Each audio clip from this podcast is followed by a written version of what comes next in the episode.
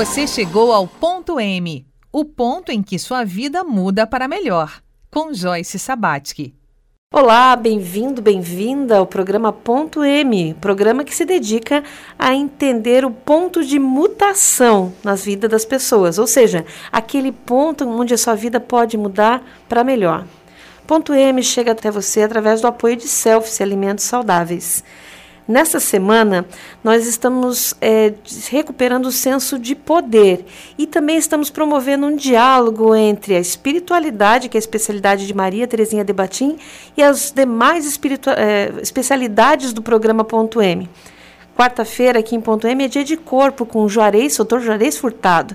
E vai ser esse bate-papo gostoso entre a Terezinha, que está aqui no estúdio conosco, e o Juarez Furtado, que tem considerações. Então vamos ver o que, que a medicina e a cabala, como é que elas conversam em torno do ser humano, do desenvolvimento do ser humano. Vai ser um papo muito legal. Ontem, no final do programa, eu falei sobre os livros da Terezinha. Ela tem mais de 10 livros publicados, tá? Tem livro de poesia, tem livro infantil. É muito legal. E dentro do tema da Cabala, recomendo fortemente dois dos livros dela, que são o livro que explica cada uma da formação do número, sabe? Então você consegue montar, fazer as suas contas, entender os seus números, é de 0 a 10. De 0 a 10, qual é o seu número? Qual é o seu número? E tem a Lu e o Caminhante, que é o seminário da Terezinha, que são as semanas, né? Um livro para ler e praticar em 49 dias. 49 dias. Eu fiz duas vezes o seminário com base no livro. Então, assim, muito legal, uma companhia bacana, você dialoga com a autora de verdade através das páginas do livro, tá? Então, Hoje vamos falar de corpo e espírito. E o tema que a Terezinha traz é muito interessante, né? Terezinha, poderia contextualizar para a gente antes da gente chamar o Juarez? vamos lá. É, corpo e espírito, né? Ou o espírito e matéria não são primos, são irmãos. Os dois precisam o tempo inteiro estar convergindo. É por isso, Joyce, quando eu faço uma consulta, o primeiro momento eu vou ler a estrutura da pessoa. O que, que eu digo? Eu vou fazer agora uma leitura da sua certidão de nascimento, que é o mapa que nos dá todas as dicas de quem é esse ser que segura essa certidão, que tem ela na mão. A nossa certidão de nascimento normalmente vai para o fundo de uma gaveta quando você precisa, vai no cartório tirar uma via ou pega ela toda. E eu digo, emoldure ela, coloque do lado da sua mesa, né? Para olhar aquele mapa e saber assim, nossa, eu sou este caminhante que tem este caminho, estou agora neste trecho da vida, né? Para onde que eu estou me encaminhando? Aonde que tem mais luz? Eu estou usando a luz, a face luminosa dos meus números ou estou usando a sombra dos meus números? Eu estou cuidando deste templo, deste veículo chamado corpo que conduz esse espírito que a Cabala nos dá clareza de quanto tempo tem esse espírito. A gente não tem só uma idade, idade cronológica aqui. A gente tem uma idade somada de muitas vidas passadas por aqui. O que, que isso quer dizer para mim? Que experiências eu trago? Em que áreas da vida eu, fica, eu fiquei devendo? A gente está dentro de uma faculdade. E você aqui pode estar fazendo uma, fazendo uma determinada formação. Você passou de ano, mas ficou devendo matéria? É uma faculdade de nove semestres, Terezinha? De nove encarnações? São? Né? É assim que funciona? Né? Na verdade, a gente tem nove vidas é, presente e nove onipresente, que são os 18 grandes ciclos que nesta vida nos levam aos 81 anos, que 8 mais 1 de novo é 9. Né? Uau! Então a gente tem sempre. Aqui a gente tem quatro grandes gestações. E, e aqui tem uma coisa interessante, Joyce. Normalmente, aos 17, 18 anos, essa rapaziada que estuda aqui tem que, de, tem que definir o que vai fazer. E há uma pressão de que se defina algo que você vai escolher para a vida inteira, né? Como se isso fosse uma verdade Sim. absoluta e você não pudesse mais mudar. E dessa verdade que não é verdade, vem a angústia de estar numa profissão que não é aquilo que eu escolhi. Porque uma das coisas muito importantes é você que estuda aqui, você que está aí nessa fase de fazer vestibular, ouça isso que eu vou te dizer. Aos 18 anos você não é um adulto. Isso é uma bobagem que inventaram. Isso é uma invenção do império para mandar o homem para a guerra e as mulheres procriarem. Aliás, trocava a data com 14, dizia que tinha 18 para começar a procriar. Você só faz uma transição entre a tua fase de infância, adolescente e juventude, que você vive entre os nove meses e os 27 anos de idade. Dos 27 para os 28, você entra numa fase, num trânsito entre a tua juventude e a fase adulta. Tanto que é só, Joyce, dentro dessa grande gestação de 27, 54 anos, que você encontra a tua maturidade emocional, não antes. Que interessante. Então, estar fazendo uma faculdade, estar fazendo uma formação, é para você se formar, é para você aprender, não é para ser uma sentença que vai levar você a não posso mudar de caminho. Quem muda de caminho é, é o caminhante. E até essa questão do, dos 27 anos, né? Até quando eu comecei a, a estruturar a parte de, de biografia, isso há 10 anos atrás, foi com a Terezinha que eu troquei as primeiras ideias e, e, veio essa questão dos três primeiros, que hoje são setênios, como eu organizo meu trabalho em cima da antroposofia, os três primeiros setênios são a gestação em terra. E não é à toa que existe o Clube dos 27. A gente já fez até uma live durante a pandemia, né? Isso, vários, lá que é interessante. É, muito interessante. Então, várias almas muito sensíveis, vários né, artistas que marcaram época, mas não passaram dos 27 Isso. anos. É uma época muito difícil, é muito difícil, né? Essa gestação em terra? Joyce, pensa o seguinte: a primeira gestação é aos nove meses, tem um monte de gente para te dar colinho. Todo mundo te quer. É, papai, mamãe, tia, é, madrinha, tem um monte de gente que quer aquele serzinho engraçadinho que não fala, não tem vontade própria, daí é muito fácil querer. Mas aos 27, todo mundo ao seu redor espera que você seja para lá de adulto e saiba tudo o que quer para a vida. Você já pensou uma pessoa que faz muito, mas muito sucesso antes dos 27 anos? Nesse momento em que ele começa a entender que até aqui foi um estágio, que até aqui foi uma vida de laboratório. Eu estava acertando o que era bom, o que agradava, o que não agradava, mas que agora eu viro um adulto.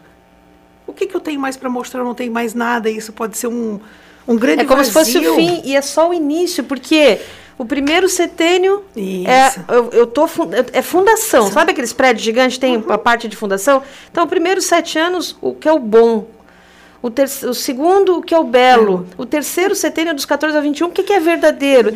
E dos 21 aos 28, eu vou circular o mundo para ver o mundo, para construir o mundo Sim. em cima dessa base. Sim. E daí começa, né? Então, assim, é, fica com a gente no próximo bloco para entender que a vida começa aos 28 anos. É por isso que a gente trabalha o cultivo de biografia e tudo mais a partir dos 28 anos. Então, assim, no próximo bloco vamos ter Terezinha e Juarez Furtado conversando sobre essas questões um pouquinho mais além. Fica com a gente.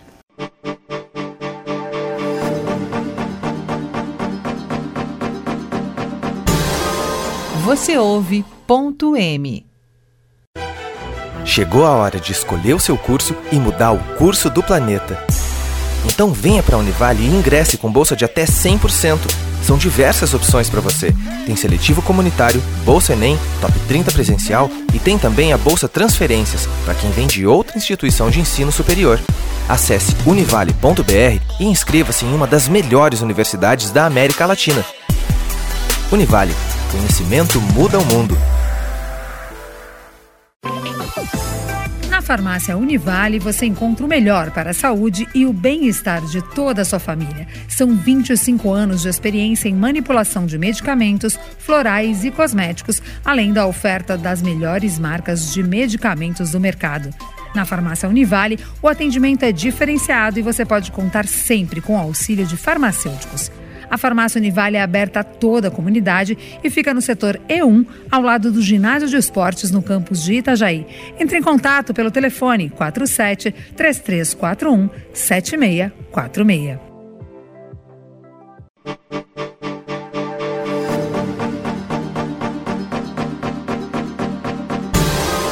Você ouve ponto M.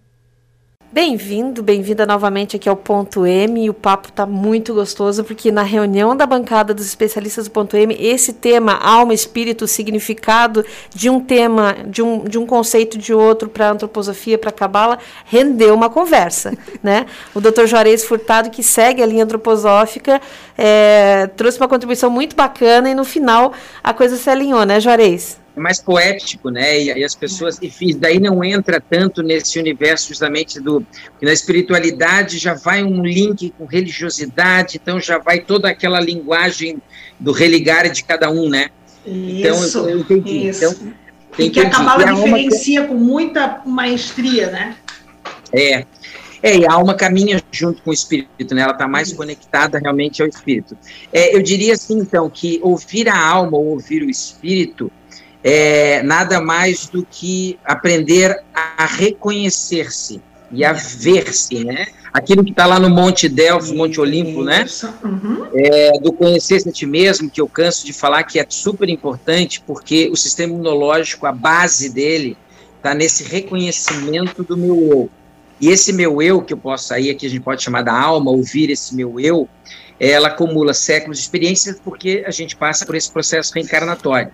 E, e, e, nós podemos né, conectar com a caixa e termos todo essa, essa, esse aprendizado. Né, a maioria não, não consegue conectar com, com, esse, com, com essa luz.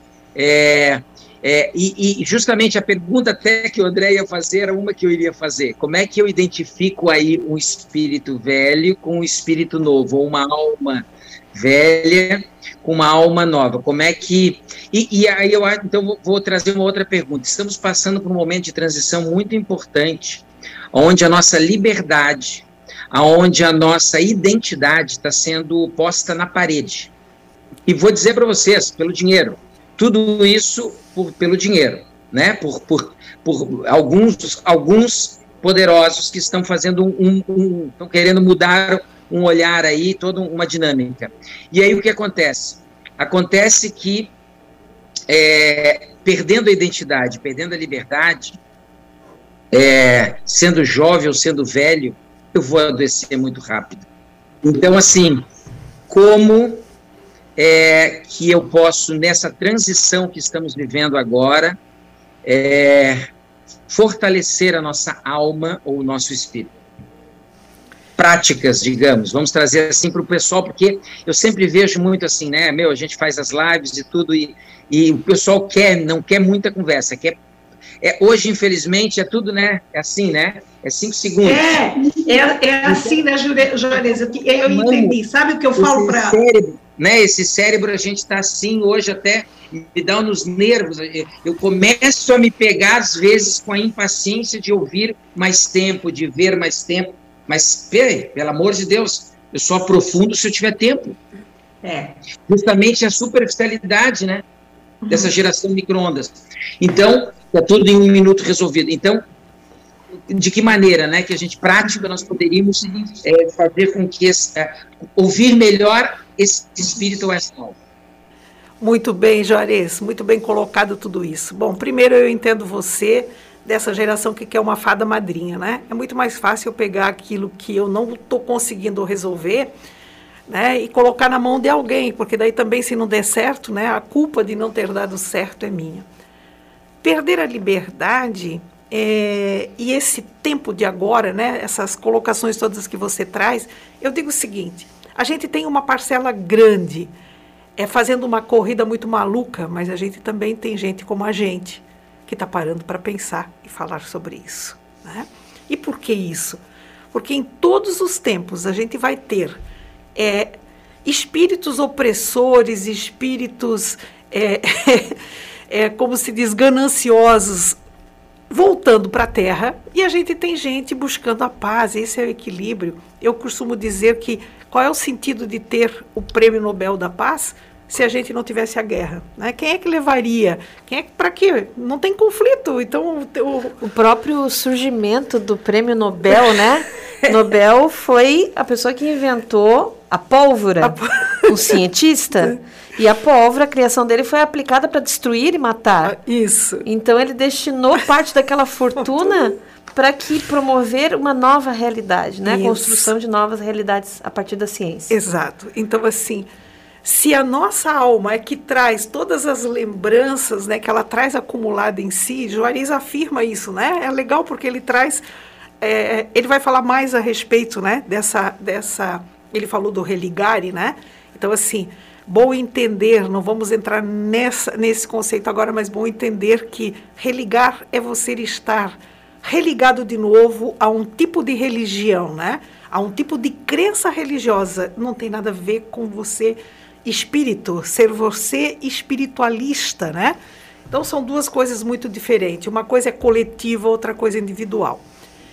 Mas ele me pergunta, né? Como é que a gente pode ter um pouco mais de paz?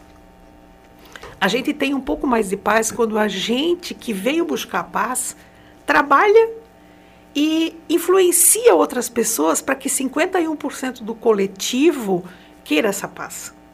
Porque a gente hoje, encarnado, vive num planeta chamado Terra, em que as leis é 51% quer isso, então nós vamos ter isso. A dificuldade hoje, eu acho que a gente está dividido. Se a gente falasse de comida, eu diria assim: tem uma parte doce, tem uma parte salgada e tem uma parte insonsa. A parte insonsa está muito quieta. Então, me parece que o barulho de quem quer a guerra, de quem quer a falta de liberdade, de quem quer ser um ditador, de quem quer ditar as leis, está ressoando muito, porque a parte doce se aquieta ou fala baixo no sofá, e a parte insonsa acha que nada vai acontecer, que isso é só uma falação, certo. mas que não vai levar a lugar nenhum. E assim, falar e barulho, e eu tô aqui, peguei essa deixa também ali do, do Juarez, é, para falar sobre a importância do ouvir, do uhum. escutar. Uhum. No primeiro momento da pandemia, é, eu, eu tive a oportunidade de ficar 21 dias dentro de casa com a minha filha. Né? O trabalho da nossa empresa é essencial, a nossa equipe não parou para manter os pontos abastecidos, a população abastecida, mas eu tive essa oportunidade de ficar 21 dias. Como a minha vida é muito corrida, eu aproveitei ao máximo e eu fiz intercâmbio sobre a questão de história de vida com o mundo inteiro. E me impactou muito a experiência com os americanos do History Center, do History Center da Califórnia, que naquele momento da pandemia, onde estava tudo fechado, lockdown no mundo inteiro, eles faziam grupos para escutar histórias de pessoas do mundo inteiro. A gente se reunia para ouvir as pessoas, para se desenvolver a capacidade de escutar. Né? Então não é à toa que Ponto M surge como um podcast, onde tudo que a gente tem é o som. E se o que você está escutando está fazendo sentido para você, traz mais gente. Porque tem que ser 50% mais um, tem que ser 51% de gente escutando e dialogando com a gente no momento seguinte. Então, venha, venha amanhã, traga alguém, traga mais pessoas com você amanhã, porque teremos aqui, continuaremos com Terezinha Debatim e o tema é dinheiro. Espiritualidade e dinheiro, como é que é essa conversa? Fica com a gente. Venha.